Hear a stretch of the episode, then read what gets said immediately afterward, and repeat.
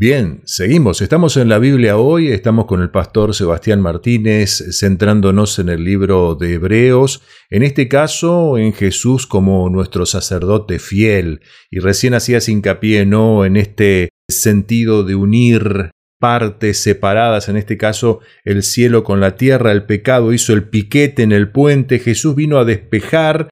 Ahora Jesús, como sumo sacerdote, primero como gobernante de todo el universo, que vino a traer su reposo para con nosotros, ahora despeja el puente, pero tiene funciones este sacerdocio. Como en todo plan, hay roles, y en este caso el sacerdote tiene roles. Sí, correcto. El sacerdote en el antiguo Israel tenía roles. Cristo vino a marcar esos roles. Y de alguna manera nosotros hoy, su real sacerdocio, seguimos teniendo roles. La Biblia no es un libro de historias pasadas, es un libro que nos sirve hoy de aquellas historias pasadas. Hebreos capítulo 5, versículo 1 dice, porque todo sumo sacerdote es escogido de entre los hombres y constituido a favor de los hombres ante Dios, para que presente ofrendas y sacrificios por los pecados. Ahí aparece ya una de las funciones del sacerdote, que es la de representar al pueblo ante Dios, una función que no, no, no, no es sencilla representar al pueblo ante Dios. Ser el representante de tu pueblo ante Dios, que es una tarea.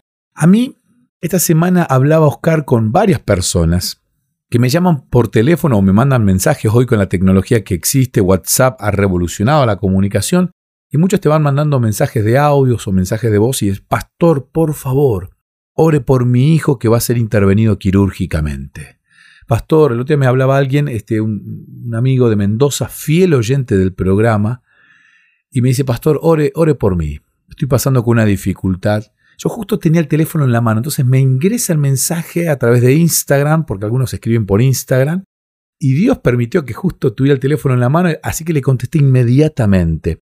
Entonces esta persona tal vez se vio sorprendida por lo instantáneo del mensaje, y lo que yo le pedía era que sí, que iba a orar por él, por supuesto, pero mi oración no tiene un poder extremo, un poder superior a alguna cosa rara y eh, diferente a la oración que él tiene. Pero sí le decía, sumándonos, vos, yo y otros en oración, por supuesto que Dios se siente casi obligado a interceder, porque le estamos pidiendo, le estamos rogando.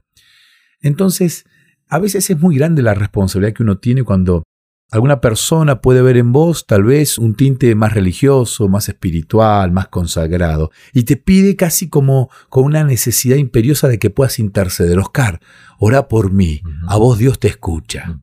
Pedile vos, pedile por mi abuelita, pedile por mi tía que está pasando por... Esa necesidad que tenemos de que otro pida, porque nosotros nos consideramos indignos muchas veces, porque no nos consideramos que podemos nosotros acceder al trono de Dios. Y una función que cumplía el sacerdote era esta, representar. Y tenía una ropa, la ropa era muy particular, me, tomé la tarea de buscar imágenes, esto es radio, no puedo mostrar imágenes, pero me tomé la tarea de buscar este, imágenes para poder entender. Hace unos meses, Oscar, aquí en el sur, en la Asociación Argentina del Sur, ya hace dos años o tres, el pastor Marcelo Mamana, a quien le mando un cariñoso saludo, tuvo la brillante idea de construir los muebles del santuario celestial en, tamaño original. Entonces todos los muebles, el mobiliario del santuario celestial está construido, hay una réplica que se hizo, está en un depósito de la Asociación Argentina del Sur, que está en General Roca, provincia de Río Negro, y hay iglesias que lo van llamando al pastor y él va llevando este material a las diferentes iglesias. Entonces se hace un evento muy lindo, nosotros lo hicimos aquí en un par de iglesias de mi distrito, se ponen las cortinas, y se respetan las dimensiones y se ponen todos los elementos. Y se toman a dos o tres, a tres en realidad, porque uno hace de, pecador, otro hace de sacerdote y otro hace de sumo sacerdote.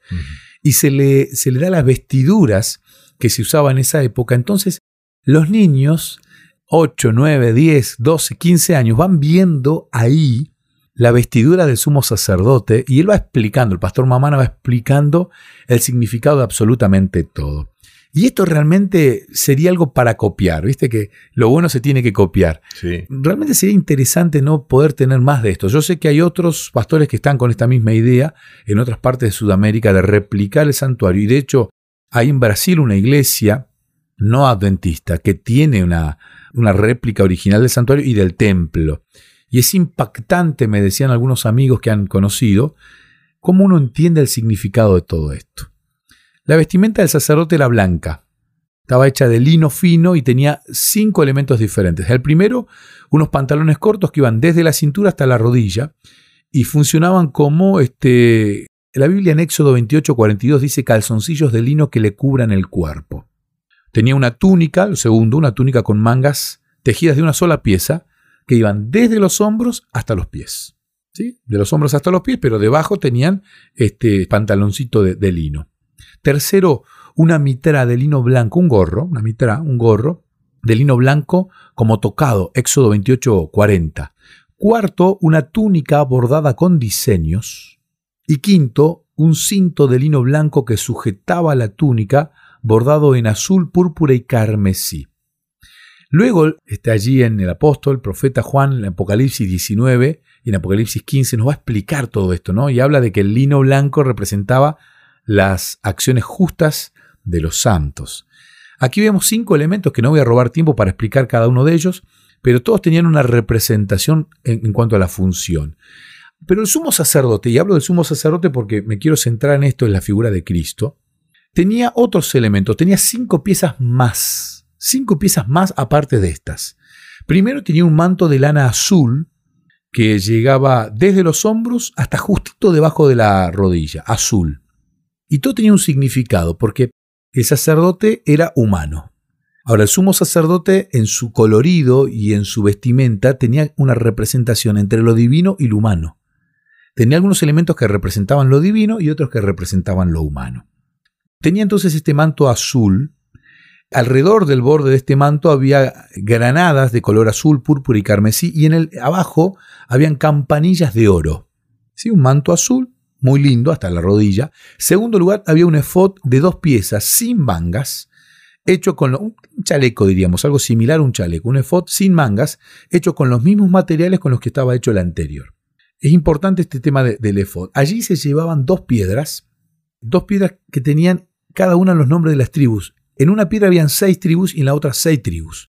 Si no hay que confundir con las otras piedras del pectoral. Lo tercero era un cinto hecho con los mismos materiales que el efod, y lo cuarto era el pectoral del juicio, donde estaban las doce piedras, cada una de estas piedras tenía el nombre de las tribus, y al costado en el pectoral estaban las famosas piedras del Urim y el Tumim, ¿no? las piedras del juicio. De esta manera Dios se comunicaba Vos le hacías una pregunta y Dios hacía brillar una de estas dos piedras. E insisto con esto porque muchas veces se creen que las piedras del Durín y del Tumín estaban sobre los hombros. Y no, estaban a un costado del pectoral. En los hombros teníamos otras piedras, insisto, eran otras piedras y no estas. El pectoral era el pectoral del juicio. Dios podía ir respondiendo y podía ir guiando, inclusive a través de iluminar. O sea, uno aquí está viendo a un sacerdote que estaba vestido con elementos que representaban la humanidad y era un representante de la humanidad. Tenía que llevar los sacrificios del pueblo ante Dios. Tenía que cargar con los sacrificios del pueblo ante Dios. Y un elemento que no es un detalle menor es que el sacerdote debía comer el sacrificio. O sea, él debía, de alguna manera, hacer propio el pecado por el cual iba a interceder. Claro, el sacerdote humano no era una persona santa, digna de recibir ese perdón. Era un simbolismo de quien iba a ser el sumo sacerdote puro y santo, apartado desde el principio. Pero el sacerdote debía. Yo aquí quiero invitar a las personas que están escuchando el programa a reflexionar sobre esto. ¿Cuánto te mezclas vos con las personas que tienen necesidad? Ninguno de nosotros es puro y santo. Pero ¿cuántas veces vos compartís, no digo comes el pecado, digo compartís el pecado o el sufrimiento del otro a tal punto que lo ayudas a poder sentir el perdón. No sé si soy claro con esta pregunta, Oscar. Sí, creo que muchas veces separamos y dejamos estas cuestiones al liderazgo, pero por lo que vos me decís, cada uno de nosotros podemos ser un sacerdote, podemos ser parte de estos que tienden puentes. Claro, claro, claro. Pues puede estar haciendo uno de nuestros oyentes una pregunta, bueno, ¿tenés que ser pastor para ser un sacerdote como estás mencionando? Primera de Pedro capítulo 2, versículo 9, un texto hiper super conocido, nos dice que todos somos real sacerdocio, todos. Pueblo santo, nación escogida. Y acá la invitación es a todos. Todos podemos ser sacerdotes. Sumo sacerdote uno solo, Cristo. Pero sacerdotes, constructores de puentes, todos. Levítico 10:17 dice que él llevaba la iniquidad de la congregación al compartir, al comer de ese sacrificio. Vuelvo a esta analogía, vos podés compartir el sufrimiento de tu vecino, podés compartir el sufrimiento de tu pariente cercano, de tu amigo de iglesia, vos podés compartir. No significa que vas a ser cómplice, no, no, vas a cargar la culpa, vas a cargar con él el dolor. Sí, sí, sí, ¿Por qué no el dolor del duelo?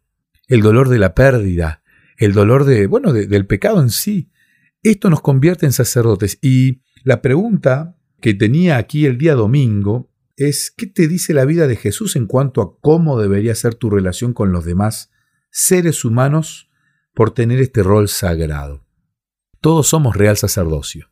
Vos, yo, todos, todos somos real sacerdocio. De alguna manera debemos representar a Dios frente a un pueblo que de alguna manera no puede cruzar el puente porque ni siquiera sabe qué hay del otro lado. Eh, realmente creo que son cuestiones fundamentales y quizás para el próximo bloque te dejo una pregunta. Recién hiciste una separación de jerarquías dentro del templo. El sacerdote, propiamente dicho, y el sumo sacerdote. En esta vestimenta también la variación estaba en esta función, si podemos quizás en la primera parte centrarnos en estas funciones que también eran distintivas tanto para el sumo sacerdote como para el sacerdote, si te parece. Dale, por supuesto, aceptamos el desafío. Dale. Bueno, hacemos una pausa, si les parece, no se vayan, ya seguimos con más La Biblia hoy. ¿Querés que hablemos un poco más de estos temas? Me encontrás en las redes sociales, en Facebook como Sebastián Martínez, en Instagram como Pastor Sebastián Martínez. Te espero.